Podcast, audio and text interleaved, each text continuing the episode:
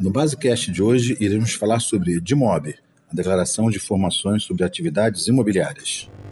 Está no ar o Basecast, o podcast da Base Software sobre tecnologia e mercado imobiliário. Para falar sobre esse tema, temos aqui a presença de Elaine Rodrigues, consultora de suporte e coordenadora dos cursos online da Base Software. Olá pessoal, olá Ronaldo. Hoje vamos falar aí um pouquinho sobre a DIMOB, que é a Declaração de Informações sobre as Atividades Imobiliárias. E vamos falar sobre o prazo de entrega, como fazer a apresentação da DIMOB junto à Receita Federal. Bom, começando então é, essa explicação, Elane, vamos primeiro explicar exatamente o que consiste o DIMOB e qual a importância do DIMOB para as empresas de gestão imobiliária. Bom, essa declaração ela é utilizada né, pela Receita Federal para fazer o cruzamento das informações fiscais dos contribuintes e ela tem que ser entregue anualmente. Então, para as administradoras de imóveis, você tem que fazer a declaração com as informações do, do ano base, né, do que foi recebido de aluguel pelos proprietários e os pagamentos efetuados à administradora, como taxa de administração e alguns outros históricos é, que podem constar, né, fazer parte da declaração da DIMOB. E, na verdade, é, quem está obrigado a entregar essa declaração? Bom, a obrigatoriedade é para as pessoas jurídicas e equiparadas, né, nas seguintes condições: é, que comercializaram imóveis é, que houveram construídos, lotado ou incorporado né, para esse fim, que intermediaram aquisição, alienação ou aluguel de imóveis, que é o caso das administradoras, né, que realizaram sublocação de imóveis, também administradoras, ou pessoas jurídicas constituídas para construção, administração, locação ou alienação do patrimônio próprio.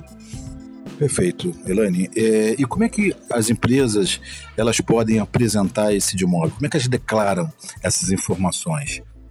Tá, a, DIMOB ela tem que ser entregue até o último dia útil do mês de fevereiro do ano subsequente à movimentação.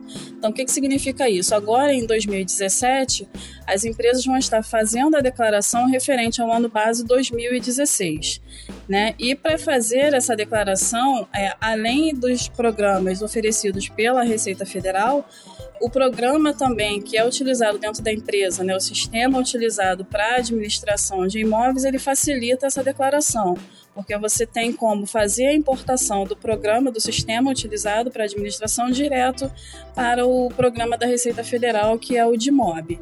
Né? Além do programa da DIMOB, você também tem que baixar o ReceitaNet, que é o que faz o envio da declaração.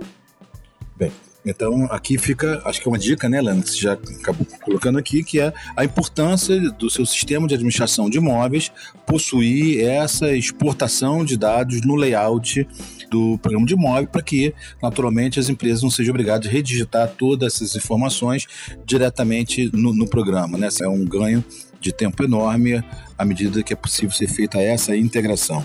Lembrando que o endereço que o usuário possa buscar e baixar esses programas de declaração, tanto de mob como o ReceitaNet, está lá no www.receita.fazenda.gov.br.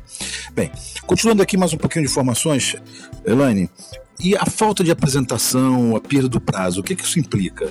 Bom, Ronaldo, isso aí é bem complicado e a gente sempre alerta é, aos usuários, né? É, as empresas que vão fazer essa declaração. Como o prazo final, o último dia útil no mês de fevereiro, esse ano agora de 2017, eu já fiz uma consulta, vai cair no dia 28 de fevereiro, tá? Então é o prazo final. E a falta dessa declaração, é claro, vai acarretar multa para a empresa. Né? Lá no site da Receita Federal, que você acabou de falar, a empresa pode consultar é, os valores lá de multa referente a essa falta ou o atraso na entrega da declaração. Então fica aquela dica mais uma vez, você acaba de comentar, aquela questão da gente não deixar tudo para cima da hora, né? Quer dizer, como o prazo é 28 de fevereiro, o ideal é que isso seja feito com uma certa antecedência, até porque para que haja um tempo hábil para ser feita todas as, as verificações, não é isso? Às vezes acontece que na hora de fazer essa, essa declaração, pode ser que aconteça algum problema. Existem alguns problemas mais frequentes que acontecem na hora de fazer a declaração, Elaine? Sim, como as administradoras usam sistemas né, para fazer a geração, a administração em geral, gerar os recibos, né?